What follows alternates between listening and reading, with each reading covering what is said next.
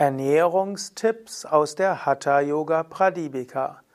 Kommentar zu den Versen 58 bis 60 des ersten Kapitels. Svatmarama schreibt, 58. Vers. Maßvolle Ernährung bedeutet, wohlschmeckende und süße Nahrung zu sich zu nehmen, ein Viertel des Magens freizulassen und die Handlung Shiva zu opfern. Von diesem Vers gibt es auch wieder verschiedene Kommentare. Es heißt zum einen, maßvoll soll sein Susnigdha. Im Ayurveda würde dies genannt äh, etwas fetthaltig, also weich und feucht, mild. Äh. In einem anderen Kontext wird Su heißt auch einfach gut und Snigda kann man auch übersetzen schmeckend. Su Snigda wohlschmeckend. Also bei aller Entsagung soll die Nahrung durchaus gut schmecken. Dann steht hier Madhura und Madhura heißt süße Nahrung. Jetzt, bevor du jetzt anfängst, dir jede Menge Schokolade einzuverleiben, so muss man dazu sagen, wenn Svatmarama von süß spricht, dann meint er tatsächlich eher vom Ayurveda her. Im Ayurveda gibt es verschiedene Geschmacksrichtungen und da gibt es eine der Geschmacksrichtungen ist eben süß. Und normalerweise würde man sagen, man sollte alle Geschmacksrichtungen in einer Mahlzeit haben oder über den Tag verteilt.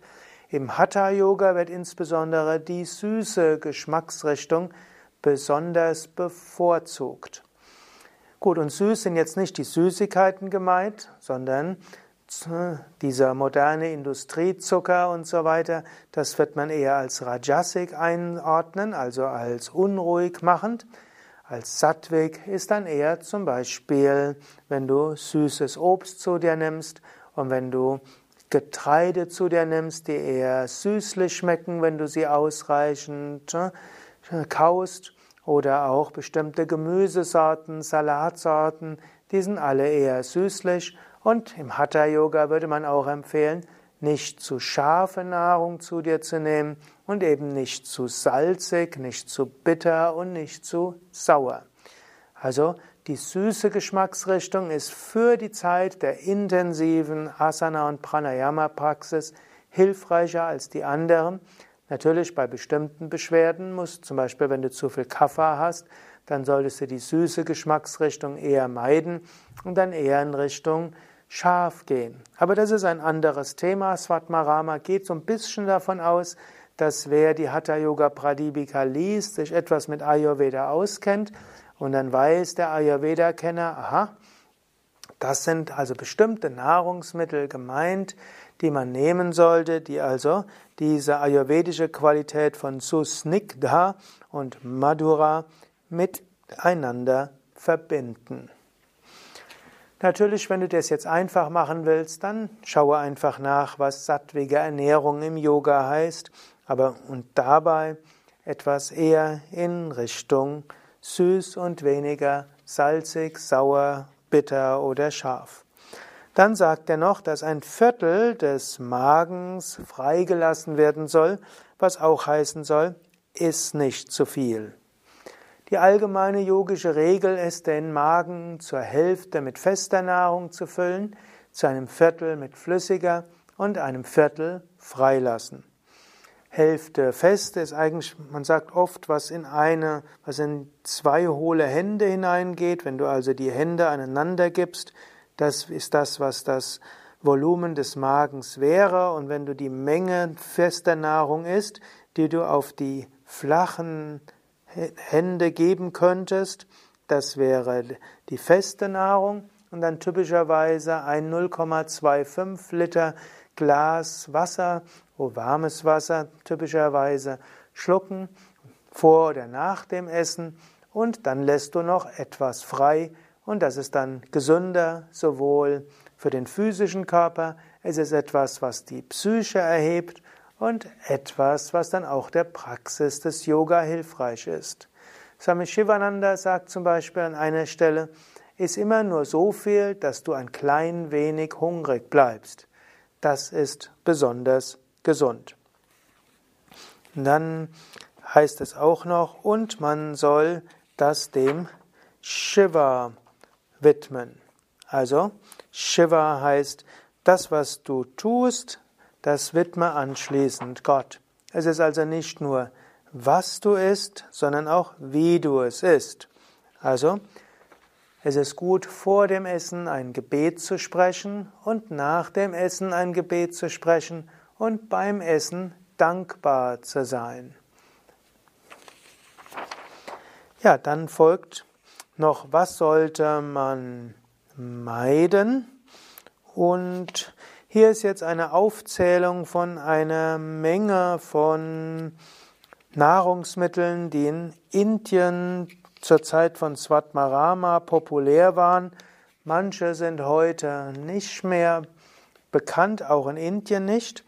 Manche sind auch heute noch bekannt und bei verschiedenen Übersetzungen wird dort unterschiedliches, wird das unterschiedlich übersetzt. Wie es ja auch im Deutschen üblich ist, Gemüse, die es vor tausend Jahren gegeben hat, gibt es vielleicht heute auch nicht und die Namen haben sich inzwischen auch geändert.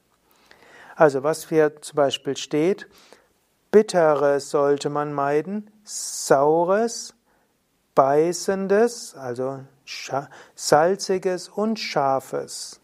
Damit sind letztlich einige Geschmacksrichtungen im Ayurveda genannt, also Katu, Amla, Tikshna, Lavana und Ushna. Diese Geschmacksrichtungen sollte man weniger nutzen, wenn du intensiv Hatha Yoga üben willst. Dann gibt es noch weiteres, was vermieden werden sollte, und da zählt er jetzt etwas auf. Er nennt hier Harita, Shaka und Sauvira. Das heißt, äh, die Chelobische Myrobalane, was auch immer das sein mag. Dann kommt als nächstes äh, Shaka. Das wird manchmal übersetzt als grünes und schwer verdauliches Gemüse, aber Shaka ist insbesondere auch die Betelnuss. Also Betelnuss äh, wird es heißen und auch Betelblätter. Gut, das sind Dinge, die in Indien früher populär waren, zum Teil auch noch heute, die eine, man könnte sagen, eine Art, äh, ich glaube, es ist eine erlaubte Droge in Indien, die nicht verboten ist, die aber bewusstseinsbenebelte Wirkung hat. Betel sollte man also nicht zu sich nehmen dann sollte man auch nicht zu sich nehmen die sogenannten Sauvira. Sauvira wird auch übersetzt als saurem Brei. Das wird manchmal gesagt, das ist so ein Brei, der schon umgekippt ist. Den könnte man zwar auch noch essen, aber es ist also etwas, was schon vergoren ist. Das sollte man nicht zu sich nehmen. Dann empfiehlt er auch Tyler und Tila nicht zu sich zu nehmen, Sesamöl und Sesam, die sind leicht Rajasik und auch nicht Sarshapa, das ist Senföl. Auch das ist etwas Rajasik. Und jetzt kommt es zu ein paar Dingen, die man ganz besonders gar nicht zu sich nehmen soll, nämlich Madhya, das sind alkoholische Getränke, Matsya, Fisch, Aja, das heißt alles Fleisch von Ziegen, aber auch Adi Mamsa, jede Art von Fleisch sollte man nicht zu sich nehmen. Gut, und da kommt er sicherlich an die Dinge, die am allerwichtigsten sind. Also Fleisch, Fisch, Alkohol sollte man nicht zu sich nehmen. Man könnte dieses Shaka auch im weiteren Sinn, alle Arten von Drogen sind verboten. Und man könnte dann auch noch natürlich sagen, da gehört auch irgendwo Zigarette und Tabak dazu. Gut, und dann beschreibt er noch ein paar weitere Nahrungsmittel, eben geronnene Milch und Buttermilch, die sollte man sich nicht zu sich nehmen. Man sollte auch schwer verdauliche Hülsenfrüchte wie Kulatta nicht zu sich nehmen. Es gibt auch wieder bestimmte weitere Dinge, die man nicht zu sich nimmt, wie Cola und Pinyaka, Ölkuchen und chinesische Yuyube. Man sollte auch nicht Asafoetida zu sich nehmen. Das ist so eine Mischung aus Rajasik und Tamasik. Und erst recht nicht Lashuna, Knoblauch und ähnliche Gewächse, was auch Zwiebeln einschließt. Und all das ist für einen intensiv praktizierenden Yogi unheilsam, also Apatya. Gut, aus all dem wird für die moderne Zeit gesagt, wenn du im Hatha Yoga gute Wirkung haben willst, dann verzichte auf Fleisch, Fisch und wenn dort irgendwo Adi steht, heißt das auch alles andere. Dazu gehört auch Eier. Verzichte auf ja, alkoholische Getränke, bewusstseinsverändernde Drogen. Das ist erstmal die allerwichtigsten. Ich nenne die gerne die sogenannten 5 Ks, die ein Yogi meiden sollte. Fleisch, Fisch, Alkohol, bewusstseinsverändernde Drogen, wie auch Tabak, Nikotin und so weiter. Wird natürlich von Svatmarama nicht genannt, weil im 10. bis 12. Jahrhundert gab es noch kein Tabak in Indien. Das war damals nur in Mittelamerika und Südamerika bekannt. Also auf diese fünf sollte man unbedingt verzichten. Dann sollte man auch verzichten auf Eier, Zwiebeln und Knoblauch. Das sind die zweitwichtigsten Dinge, auf die man verzichten sollte. Die drittwichtigsten Dinge wäre all das, was Rajasik ist. Und Rajasik wäre auch Industriezucker. Rajasik wäre auch alles, was zu scharf, zu salzig und zu sauer ist. Und dann des Weiteren, das kannte Svatmarama noch nicht, sollte man verzichten auf alle zu stark zubereitete Nahrung, im Grunde um Fertigprodukte aus Dosengemüse oder äh, Tiefkühlkost oder all das, was man in Tüten und Packungen kaufen kann und dann wärmen sollte. Leider ist es so, dass es das inzwischen auch auf, in Bio-Qualität gibt. Aber der Yogi sollte frische Nahrung zu sich nehmen, die man eben nicht aus vorbereiteten Tüten oder Tiefkühlkost oder Dosen bezieht. So, jetzt sagt noch Svatmarama, das was gut, äh, was man auch, was man noch vermeiden sollte. So sind wir dann im 60. Vers nach der Verszählung, die Swami Vishnu dort folgt. Der Yogi sollte allgemein danach trachten, unvorteilhafte Nahrung zu vermeiden. Und dazu gehört auch Essen, das schon einmal gekocht und kalt geworden und wieder erhitzt worden ist, das, was ein Übermaß an Salz und Säure hat, das, was Unverdauliches ist, wie auch, dass die Blätter der hölzernen Quasea untergemischt hat. So ist das in der Hatha Yoga Pradipika beschrieben oder der Ausgabe, der Same Vishnu folgt. Aber zunächst einmal Essen, das schon mal gekocht und kalt geworden, wieder erhitzt worden ist. Das spielt auch im Ayurveda eine gewisse Rolle. Nur muss man das wissen, das ist halt zur Zeit von Svatmarama, wo es noch keinen Kühlschrank gab. Und in Indien, wo es durchaus im Sommer 40, 45 Grad werden kann, wenn man dann Essen erhitzt und das über Nacht stehen lässt, weil vielleicht noch in manchen Teilen Indiens im Sommer bleibt es auch nachts über 30 Grad und das dann am nächsten Tag wieder erhitzt, das ist inzwischen vergoren. Man kann zwar durch das Erhitzen manches wieder töten, aber Sattwig ist das nicht. Wenn wir im Westen leben und dann einen Kühlschrank haben, oder inzwischen auch in Indien, in vielen, viele Inder haben heute auch einen Kühlschrank, dann kann man auch Nahrung über Nacht stehen lassen und wieder essen. Allerdings mit jedem Aufhitzen, äh, mit jedem Erhitzen verliert die Nahrung etwas Prana, so dass es doch am klügsten ist, so zu kochen, dass nichts übrig bleibt.